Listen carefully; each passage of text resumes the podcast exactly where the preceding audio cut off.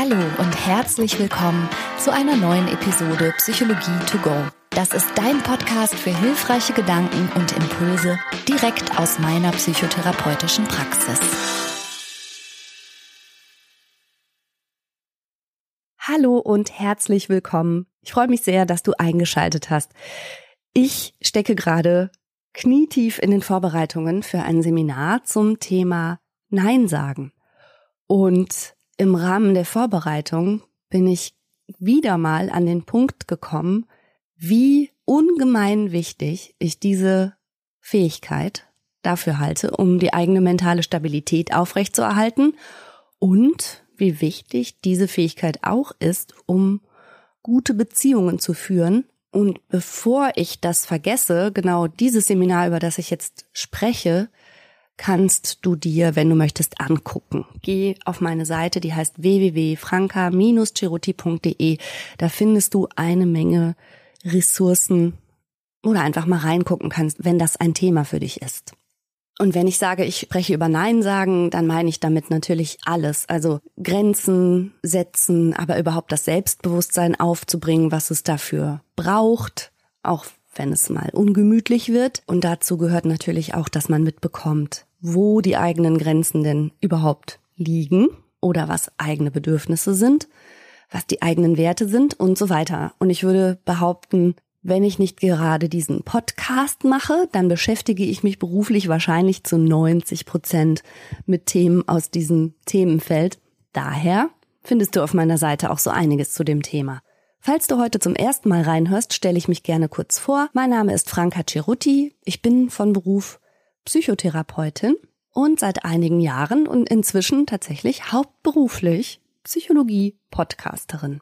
Und heute würde ich gerne mal den Blick auf einen besonderen Aspekt lenken aus diesem ganzen Bereich der gesunden Grenzen, nämlich auf Beziehungen, die von Augenhöhe, Respekt und Würde getragen sind, beziehungsweise natürlich eher auf Beziehungen, in denen es daran mangelt.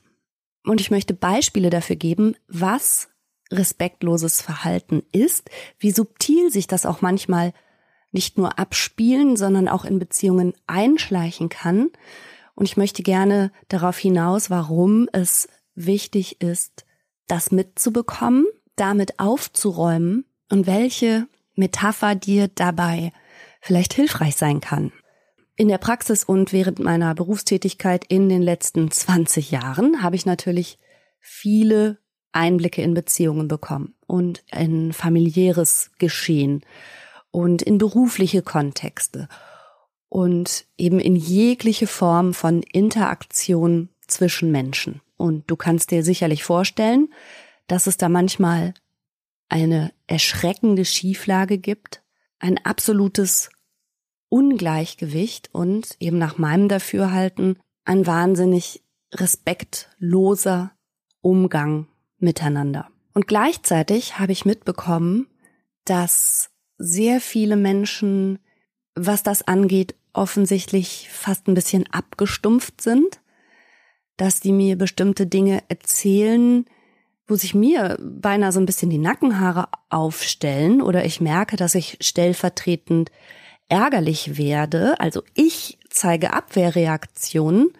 aufgrund der Erzählungen, aber die betroffene Person selbst hat offensichtlich kein Störgefühl dabei. Und es ist natürlich nie mein Anliegen, Menschen Schwierigkeiten einzureden, die sie nicht haben.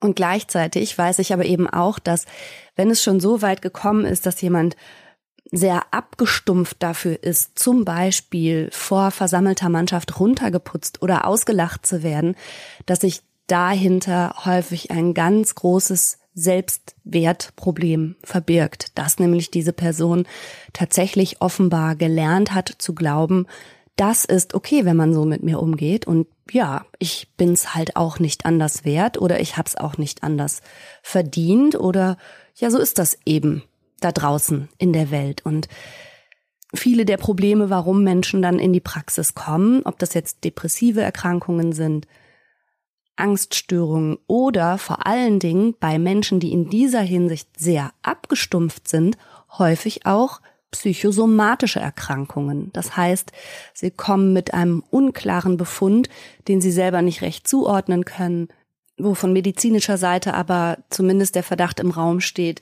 dass es eine starke psychologische Komponente gibt.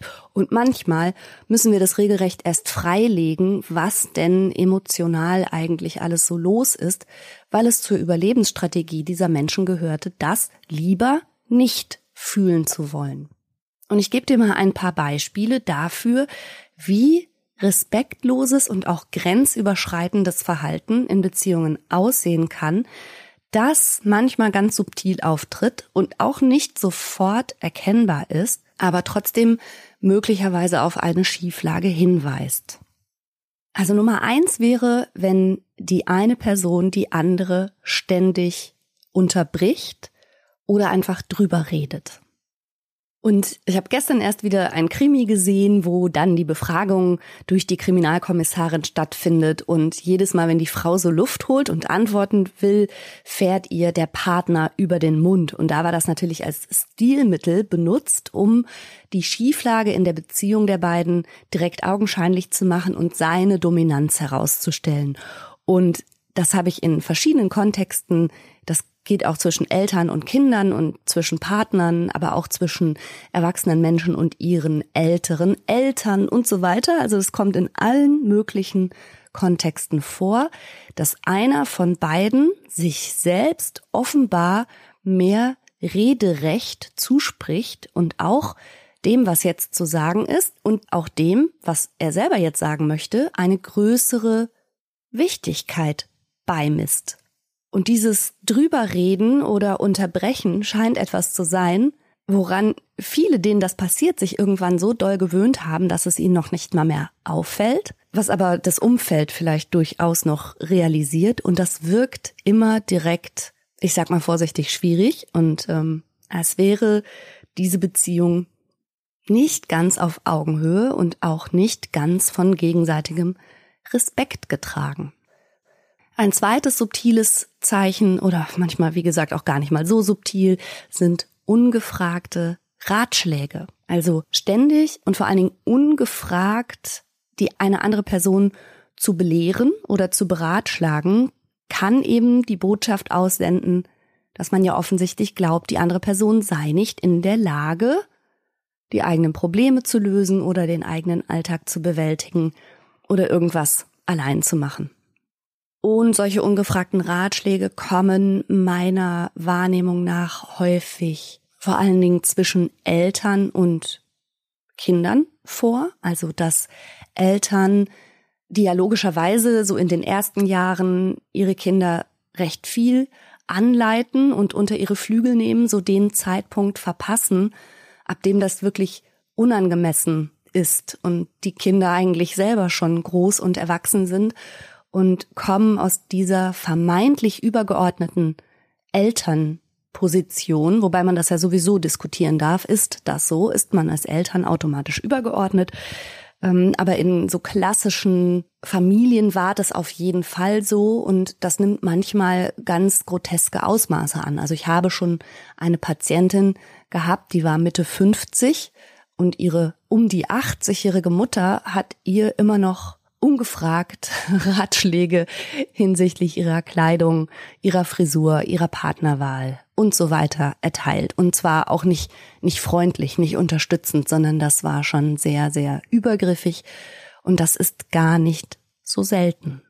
Und auch junge Paare, also wenn zwei Menschen, wie man so sagt, flügge werden, vielleicht eine eigene Familie gründen möchten, haben häufig auch sehr darunter zu leiden, dass sie von der Elterngeneration oder der zukünftigen Großelterngeneration ständig ungefragt beratschlagt und belehrt werden. Und das gibt einem immer ein untergeordnetes Gefühl, so als sei man eben klein und dumm. Und das gefällt nicht jedem. Und es passt zu meinem nächsten Punkt, nämlich übergriffige Fragen.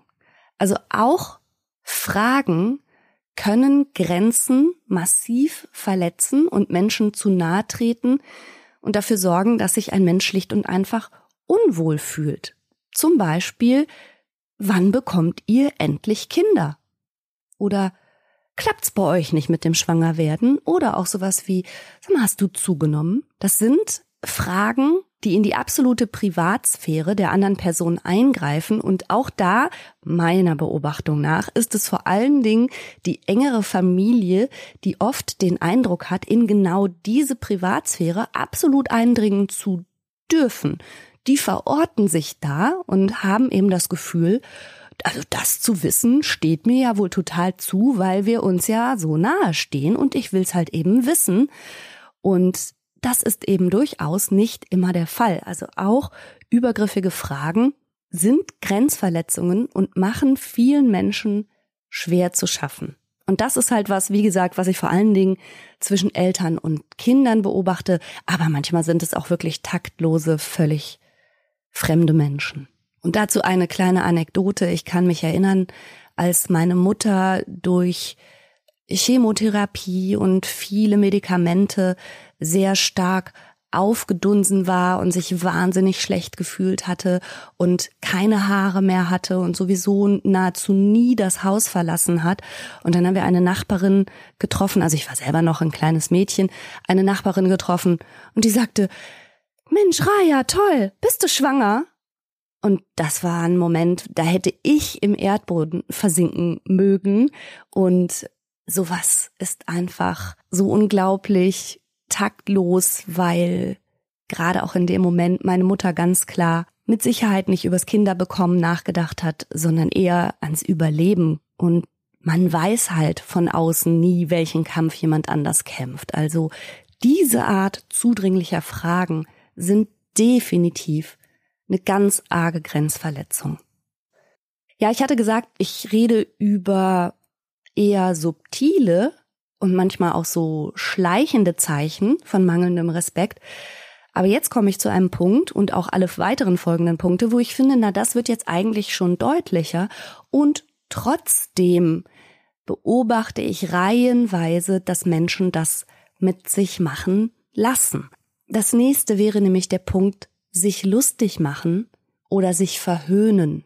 Und zwar häufig auch noch in Gegenwart anderer Menschen. Und auch das hast du vielleicht schon mal als Außenstehender miterlebt und wie so ein stellvertretendes Schamgefühl entwickelt und gedacht, oh nein, was ist denn hier los, wenn auf einer Party plötzlich ein Pärchen anfängt, übereinander herzuziehen und so vermeintlich scherzhafte Bemerkungen macht, die aber so böse sind oder so zynisch, dass man denkt, hä, ist das jetzt wirklich witzig? So ist das jetzt eure Art von Humor? Und eigentlich schon so ein Gespür hat von, oi, Gott, ich möchte da nicht dabei sein. Ich möchte das jetzt nicht hören. Also auch das ist mir schon oft so gegangen, sowohl privat als auch in der Praxis. Und das ist mal ganz deutlich zu erkennen, wenn sich nämlich immer nur der eine über den anderen lustig macht und nie umgekehrt. Oder auch wenn die Reaktion nur noch so, ja, ha, ha, ha, ausfällt und eigentlich auch klar ist, das ist kein Humor. Und das ist so, so tricky daran und tückisch, denn gemeinsamer Humor ist natürlich eine totale Kraft, gerade auch in Liebesbeziehungen, aber in jeder Hinsicht. Also Humor ist großartig. Aber Verletzung und Grenzüberschreitung und Herabwürdigung, die sich als Humor tarnt, das ist fast ein bisschen gemein. Und ich habe ja in anderen Podcast-Episoden schon mal von John Gottman erzählt. Das ist der Paarforscher, der die sogenannten apokalyptischen Reiter in Beziehungen formuliert hat. Also er hat gesagt, wenn bestimmte Verhaltensweisen sich in Beziehungen, jetzt in romantischen Liebesbeziehungen einschleichen, dann sind das die apokalyptischen Reiter, die den Tod dieser Beziehung einläuten und dazu gehört verhöhnen und verächtlich sein mit der anderen Person. Und manchmal, wenn die Beziehung ja ohnehin vielleicht in einer gewissen Schieflage ist, hat einem der dominantere Part vielleicht eingeredet, dass man selber blöd ist, dass man den Humor nicht versteht oder dass man sich mal nicht so anstellen soll. Das wäre schließlich alles nur lustig gemeint.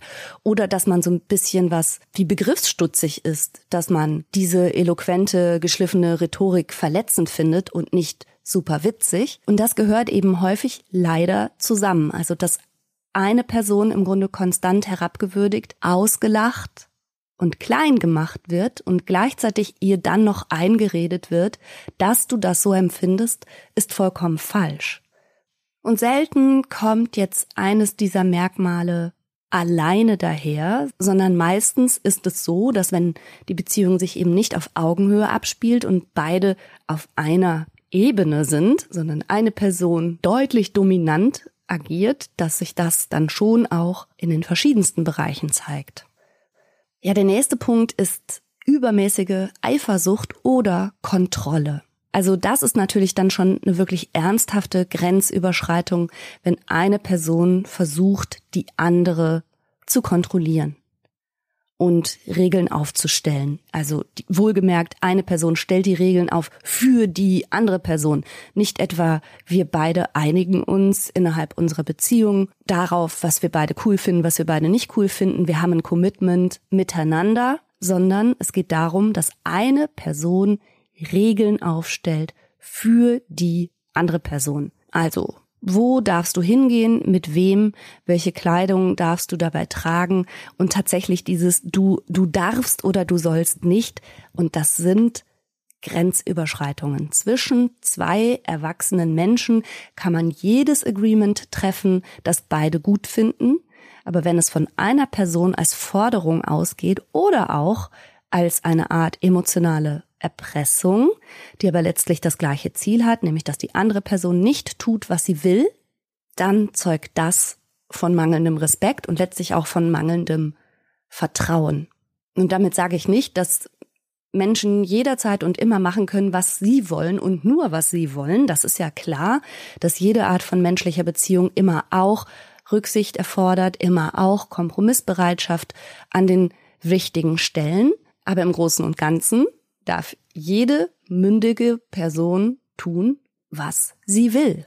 Das ist Fakt. Solange natürlich dadurch nicht wiederum die Grenzen einer anderen Person verletzt werden. Und da kommt jetzt ein rhetorischer Kniff, den manipulative Partner oder Partnerinnen häufig wählen, dass sie sagen, aha, ja, also wenn das so ist, dass jeder sich hier frei entfalten darf, aber nur solange die Grenzen der anderen Person nicht verletzt werden, dann sage ich jetzt einfach, weißt du, wenn du mit XY dich verabredest oder wenn du das Top anziehst beim Rausgehen, dann verletzt das meine Grenze. Schau, wie grenzverletzend du bist. Und das heißt, die Grenz Verletzung und die Einschränkung und die Dominanz über die andere Person wird genau damit verargumentiert, dass eben die dominantere Person, diejenige, die die Regeln aufstellt, postuliert, ja sonst sei es ja umgekehrt. Und da muss man sehr, sehr genau manchmal hinschauen, was passiert hier eigentlich gerade und wo können wir uns hier gemeinsam treffen und gibt es einen Kompromiss oder hat hier einfach, und das ist leider häufig zu beobachten, sich einen vermeintlich psychologischen Sprachgebrauch angeeignet, um besonders effektiv zu manipulieren und Grenzen zu überschreiten. Ja, und das ist im Grunde auch der letzte Punkt und der ist nun wirklich nicht mehr subtil. Also wenn zwischen Menschen sowas vorkommt wie Bevormundung, Unterdrückung oder sogar Aggression und Gewalt, also dann haben wir es natürlich klar mit mangelnder Augenhöhe zu tun. Das ist klar respektlos vor dem Wert der anderen Person. Also immer, wenn eine Person eine andere unterdrückt, unterminiert sie den Wert dieser Person.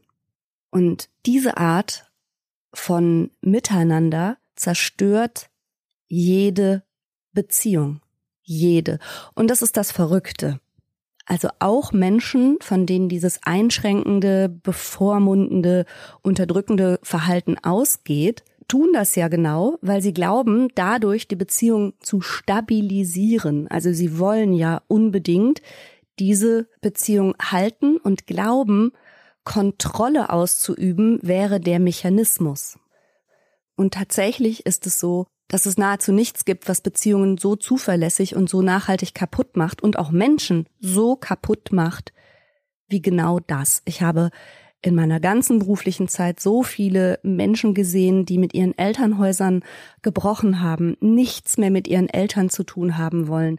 Ich habe Menschen gesehen, die Ewigkeiten gebraucht haben, sich von Ex-Partnerinnen oder Partnern zu lösen und schwerste Wunden davongetragen haben, also hm, seelische Wunden, wenn man so will, und große Schwierigkeiten hatten, vertrauensvolle neue Beziehungen aufzubauen. Also gerade diese Art von ja, Unterdrückung, Bevormundung und Gewalt macht Menschen kaputt.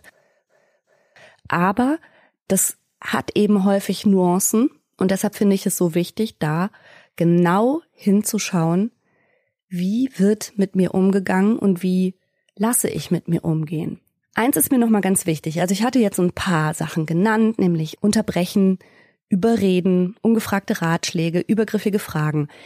Und ich weiß ganz genau, dass jetzt viele Zuhörerinnen und Zuhörer sagen, ups, das passiert mir aber auch. Und das ist ja ganz oft der Punkt. Jetzt mal ausgeklammert von, von dem letzten Punkt, den ich genannt hatte, nämlich das mit der Bevormundung und Gewalt und wirklicher Unterdrückung.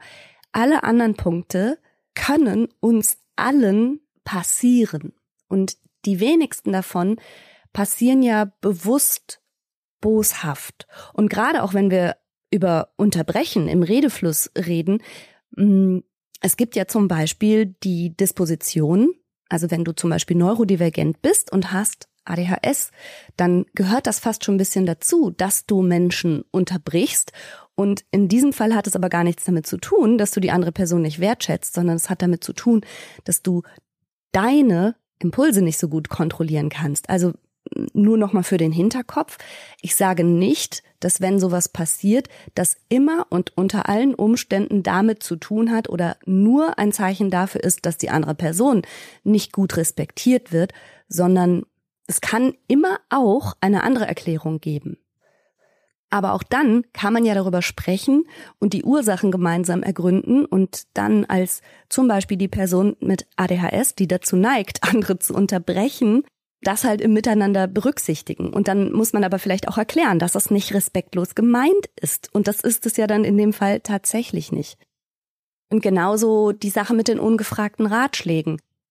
Klar kenne ich das auch als Mutter, dass ich mir manchmal innerlich so ein bisschen auf die Zunge beißen möchte, wenn ich bestimmte Sachen sehe oder mitkriege und das kostet mich ein bisschen Kraft, auch mal Sachen einfach laufen zu lassen oder meine Kinder Erfahrungen machen zu lassen und siehe da, und da werde ich dann oft genug eines Besseren belehrt, meine Idee ist nicht automatisch die bessere, sondern das ist schon gut, dass ich nicht dauernd die Welt erkläre, denn siehe da, ich habe auch gar nicht für alles die eine Erklärung. Aber ich verstehe auch gerade als Mutter den Impuls, dass das schon mal passieren kann, genauso wie eben die übergriffigen Fragen. Wenn du dich in einer bestimmten intimen Nähe zu einer anderen Person wähnst, dann hast du ja gar nicht das Gefühl, eine Grenze zu verletzen, sondern du denkst ja, du stehst innerhalb dieser Grenze. Und dann ist es vielleicht halt auch nicht von dir zudringlich gemeint, bestimmte Fragen zu stellen, sondern aus deiner Warte habt ihr vielleicht dieses Level an Intimität. Also, wie gesagt, ich möchte einfach nur nochmal zu bedenken geben, dass ich das jetzt als Zeichen für Respektlosigkeit vorgestellt habe, dass es aber im Einzelfall immer auch andere Erklärungen geben kann, außer diese Person hat offensichtlich keinen Respekt vor dir. Und so ist das eben, dass Verhalten von Menschen häufig nicht eindimensional zu erklären ist, sondern ganz, ganz, ganz viele Gründe haben kann. An der Oberfläche sieht das Verhalten gleich aus, aber die Wurzel des Verhaltens kann eine ganz andere sein. Also das nur nochmal für den Hinterkopf nicht alle Menschen funktionieren gleich. Aber wenn du irgendwas wahrnimmst, was sich für dich nicht gut anfühlt, dann versuch zu ergründen, was dahinter liegt. Vielleicht ist es tatsächliche Respektlosigkeit. Vielleicht versucht die andere Person dich zu kontrollieren. Aber vielleicht fällt die andere Person auch aus allen Wolken und sagt, es tut mir so leid, ich habe das gar nicht wahrgenommen und hat es wirklich nicht so gemeint. Das Einzige, wo ich absolut keine Kompromisse kenne und das auch nicht weiter hinterfragen möchte, und das ist aber auch meine individuelle Entscheidung, das ist unter anderem auch die Entscheidung für mich persönlich gewesen, im Rahmen meiner beruflichen Karriere nicht mit Tätern und Täterinnen zusammenzuarbeiten, dass ich halt finde, bei strafrechtlich relevantem Verhalten, und damit meine ich alles, was mit Aggression zu tun hat, mit Gewalt, mit jeder Art von Übergriff, da ist es für dich als Opfer von genau diesem Verhalten wirklich nicht dran, mögliche psychologische Hintergründe zu ergründen. Also selbst mir als Psychotherapeutin fällt das ausgesprochen schwer und ich habe diese berufliche Konsequenz für mich gezogen. Ich weiß, dass das Kolleginnen und Kollegen anders machen und durchaus auch mit Menschen zusammenarbeiten, von denen diese Art Verhalten ausgeht. Und ich möchte dir das nur mitgeben. Also wenn selbst mir als Profi das schwer fällt, bestimmte Verhaltensweisen zu tolerieren, dann musst du das vielleicht auch nicht, vor allen Dingen nicht, wenn es dich betrifft. Und in diesem Kontext finde ich das passend, nochmal, auch wenn es kein psychologisches Konzept ist, sondern ein juristisches und ein ethisches, aber dennoch an das wichtigste Gesetz erinnern, das in unserem Grundgesetz steht, Artikel 1, Absatz 1 im Grundgesetz, und das ist die Menschenwürde. Und das bedeutet, dass jeder von uns das Recht hat auf Selbstbestimmung, auf Unabhängigkeit, auf einen freien Willen und auf Gerechtigkeit. Das sind unantastbare Werte, die von unserem Grundgesetz geschützt sind. Wenn du diese Werte in deiner eigenen Beziehung zum Beispiel nicht erlebst oder in irgendeiner Interaktion mit anderen Menschen, dann kannst du ganz doll davon ausgehen, dass da was nicht stimmt. Und ich möchte dir gern eine Metapher vorstellen. Vielleicht magst du ja diesen imaginativen Zugang. Und diese Metapher kann dir helfen, ein bisschen dahin zu spüren, wie es um deine Grenzen eigentlich bestellt ist und ob und wie und wer diese deine Grenzen aber vielleicht auch unterläuft. Also stell dir vor, du hättest einen wunderschönen Garten. Und dieser Garten liegt dir am Herzen und du pflegst den auch mit ganz viel Mühe und Liebe und verbringst auch gerne Zeit in deinem Garten. Wenn dieser, dein Garten, keine wahrnehmbare Begrenzung hat, kann man nicht erkennen, wo dein Garten eigentlich anfängt und wo der aufhört. Und was passiert halt, wenn du keinen Zaun hast, keine Hecke, kein nichts, was erkenntlich macht, so ab hier beginnt mein Garten, dann können natürlich Menschen völlig unbedacht in deinen Garten reinlatschen, ihn schädigen, sie können durch Beete laufen.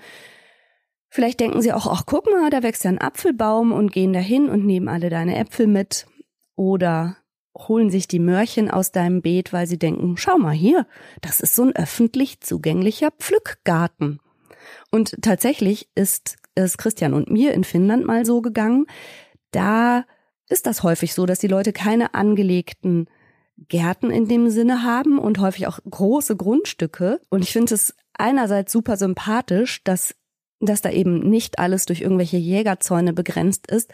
Aber wenn du da so durch den Wald streifst und deine Blaubeeren sammelst und deine Pilze sammelst und plötzlich stehst du unverhofft so mehr oder weniger am Schuppen von einer Person, das, also mir ist das unangenehm, weil ich möchte ja gar nicht grenzüberschreitend sein, habe aber auch keine Grenze gesehen und dann passiert das. Und das ist eben auch für die grenzüberschreitende Person, jetzt in dem Fall war ich selbst, super unangenehm. Und ich glaube, das passiert im echten Leben genau analog dazu auch. Wenn du keine Grenzen setzt, ist es nicht nur für dich unangenehm, dass dementsprechend ständig Leute durch deinen Garten latschen, irgendwas kaputt machen oder sogar was nehmen, was du eigentlich für dich selbst behalten wolltest, sondern es ist manchmal auch für die Person selber unangenehm, weil die dann denken, huch, habe ich nicht gewusst, ich konnte das nicht erkennen. Und das ist genau das mit dem Zaun oder der Hecke, die du setzen musst, damit Menschen überhaupt erkennen können, wo dein Garten beginnt. Denn wenn es so ist, dass Menschen durch dein Gebiet trampeln und andere Menschen das sehen, beobachten und daraus ableiten, ach guck mal, das ist okay, das kann man hier so machen, dann machen die das auch. Und am Ende werden es immer mehr Leute, die deinen Garten verwüsten, deine Ressourcen ausbeuten, das, was du da für dich geschaffen hast, vielleicht für sich selbst einsetzen und letztlich ist es ja das, was Menschen erleben, die sich schwer daran tun, Nein zu sagen oder Grenzen zu setzen, dass eben ihre Großzügigkeit, ihre Freundlichkeit, ihre Hilfsbereitschaft häufig bis hinten gegen ausgenutzt wird und sie am Ende keine Kraft mehr haben, sich irgendwie um sich selbst zu kümmern. Und sie fühlen sich erschöpft und ausgebrannt. Und da kommt dann manchmal der Teufelskreis in Gang, dass sie sagen, ja, die Kraft jetzt noch eine Hecke zu ziehen oder so einen Jägerzaun zu errichten oder ein Türchen, so dass ich entscheide, die Kraft habe ich gar nicht mehr. Das ist häufig der Zustand, an dem Menschen in Therapie kommen, dass sie sagen, ich bin zu kraftlos, um irgendeine Änderung herbeizuführen. Eigentlich überlebe ich hier nur noch von Tag zu Tag, emotional gesehen. Also eine Grenze zu setzen bedeutet, dass man sich selbst und auch die eigenen Ressourcen, sprich die eigene Zeit, das eigene Geld, die eigene Energie, Hilfsbereitschaft, die eigene Konzentration, also eben deine Ressourcen und deine Kapazitäten erstmal schützt und dann gezielt entscheidest, wem du sie zur Verfügung stellen magst und wen du einlädst sozusagen in deinen Garten, also davon zu partizipieren und wer jetzt erstmal draußen bleiben muss. Also das heißt, der Zaun stellt für dich einen Schutz dar und gleichzeitig markiert er aber für Außenstehende ebenfalls, bis wohin sie gehen können und wo auch Schluss ist. Und genau das ist eben Respekt, denn die meisten Menschen möchten nicht zu denen gehören, die andere ausnutzen. Die meisten Menschen möchten gar nicht respektlos sein, übergriffig und anderen ein unbehagliches Gefühl machen. Und sie tun das, weil sie wirklich glauben, es sei in Ordnung, es sei okay, weil sie gar keine Grenze gesehen haben, weil sie denken, ja, ist doch klar, dass ich hier mitten im Garten stehe, ich bin hier willkommen. Und das ist wichtig zu verstehen, dass Grenzen nicht sind, dass andere automatisch ausgrenzt und aus deinem Leben rauswirft, sondern dass Grenzen sowas sind, was euer Zusammenleben, egal über welchen Kontext wir jetzt sprechen, über deine Eltern, deine Kinder, deine Freundin, deine Partnerin oder dein Partner, ganz egal, deine Grenzen zu kommunizieren und deutlich zu machen, ermöglicht ein besseres Miteinander, weil es anderen sozusagen eine Gebrauchsanweisung gibt. Also es, es, es ist wie so ein wie so eine Orientierungshilfe. Und das muss ja gar nichts Böses oder Kaltes oder Abweisendes sein, was die Beziehungen verunmöglicht, sondern ganz im Gegenteil, es ist die Basis für gesunde Beziehungen, dass diese Grenzen sichtbar sind und dass sie von allen Seiten auch akzeptiert sind und sich alle damit auch okay fühlen. Also ich habe einen Pullover geschenkt bekommen und da war ein Zettel dabei, wie ich dieses Garment nicely treaten soll. Also wie ich mit diesem Produkt gut umgehe, damit ich was davon habe, damit also meine Beziehung zu diesem Pullover erhalten bleibt, liegt einfach dabei, tu dies und tu dies nicht. Ja, also wasch nicht so heiß, dreh es inside out. Wenn man so will, sind mir die Grenzen dieses Pullovers deutlich gemacht worden. Ich bin aber deswegen nicht beleidigt oder gekränkt oder sage, du bist ja kompliziert. Meine Güte, was bist denn du für ein Pullover, dass ich mit dir nicht umgehen kann, wie ich will? Sondern ich sag einfach, okay, cool, danke für den Hinweis. Dann werde ich dich jetzt genauso behandeln, wie du das brauchst. Und dann haben wir lange was voneinander, lieber Pullover, du und ich. Und wenn man beginnt, Grenzen auf diese Art und Weise zu verstehen, also eben als nichts Böses oder Harsches, sondern als etwas Selbstverständliches, was das Zusammenleben für alle leichter macht, dann kann man sie auch viel leichter setzen. Wie du Grenzen setzen kannst, Dazu habe ich mal eine Episode gemacht, die heißt Nein sagen. Dazu findest du aber, wie gesagt, auch ganz viele Ressourcen auf meiner Website und ich mache auch gerne nochmal eine Podcast-Folge gezielt dazu. Aber heute ging es mir vor allen Dingen mal darum, festzustellen, was ist eigentlich eine Grenze und was ist grenzüberschreitend und wie subtil kann sich das so abspielen. Und zum Schluss noch ein Wort. Es gibt Situationen, und ich hatte da ja jetzt auch drauf hingewiesen, da hast du vielleicht Zäune gesetzt und Hecken gepflanzt und Grenzen kommuniziert und trotzdem trampelt jemand drüber hinweg und richtet großen Schaden an und am Ende bleibt vielleicht sogar von deinem Garten kaum etwas übrig. Und genau solche Fälle kenne ich natürlich auch aus der Praxis. Und auch da muss man immer im Einzelfall hinschauen, gab es gute Gründe, warum du gar keine Grenzen setzen konntest oder hast du es gemacht, aber es wurde komplett ignoriert und so weiter. Aber es gibt eine ganz klare Grundvoraussetzung dafür, dass man überhaupt Grenzen setzen kann und das ist Sicherheit. Sicherheit ist eine der wesentlichen psychologischen Grundvariablen überhaupt. Also wenn Sicherheit nicht gewährleistet ist, brauchen wir über sowas wie freie Selbstentfaltung und finde deinen Sinn und deine Werte und so weiter gar nicht sprechen, sondern Sicherheit ist eine basale Grundvariable, die erstmal gewährleistet sein muss. wenn du in einer Lebenssituation feststeckst, in der du nicht nur so eine diffuse Angst hast, dass, wenn du mal Nein sagst, jemand anders ein bisschen irritiert oder pikiert sein könnte oder ein bisschen schmollt, sondern wenn du wirklich Angst hast.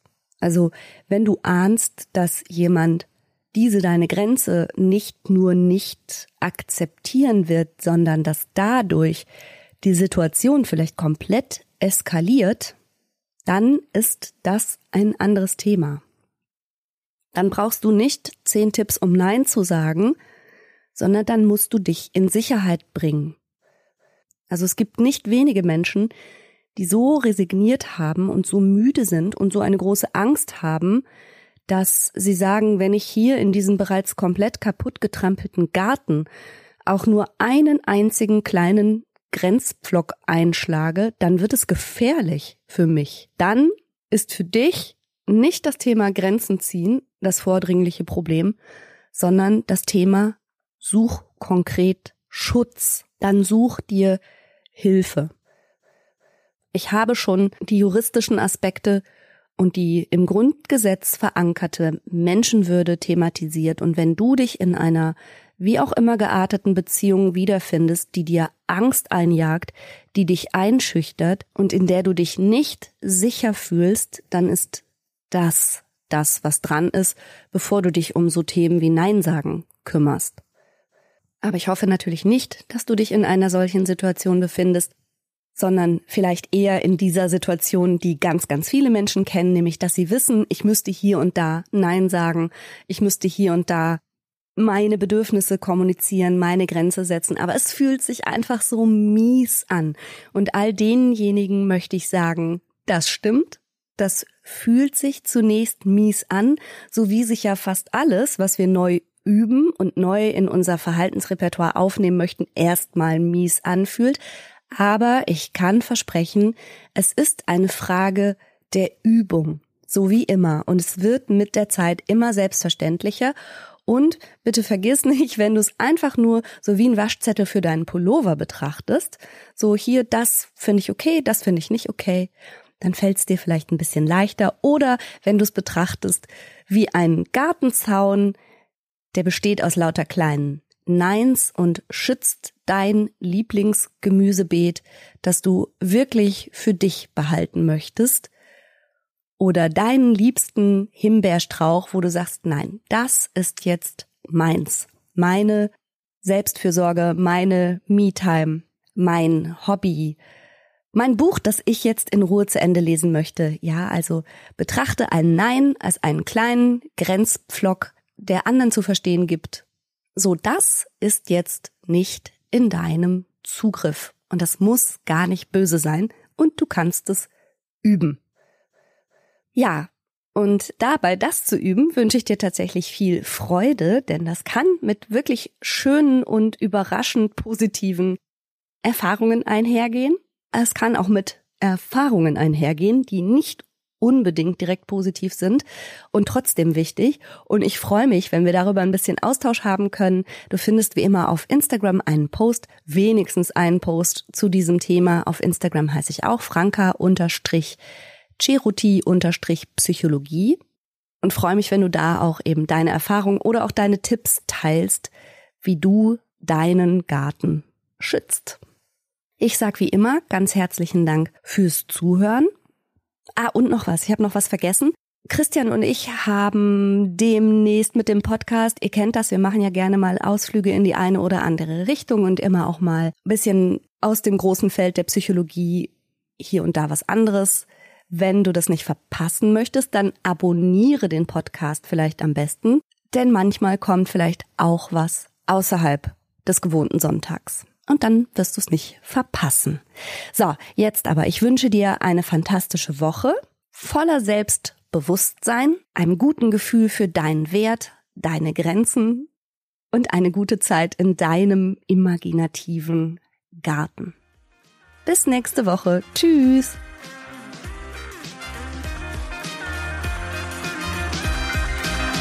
Das war's für heute. Ich hoffe, du konntest eine Menge frischer Gedanken für dich mitnehmen. Mehr davon gibt's auch auf meiner Seite www.franca-ceruti.de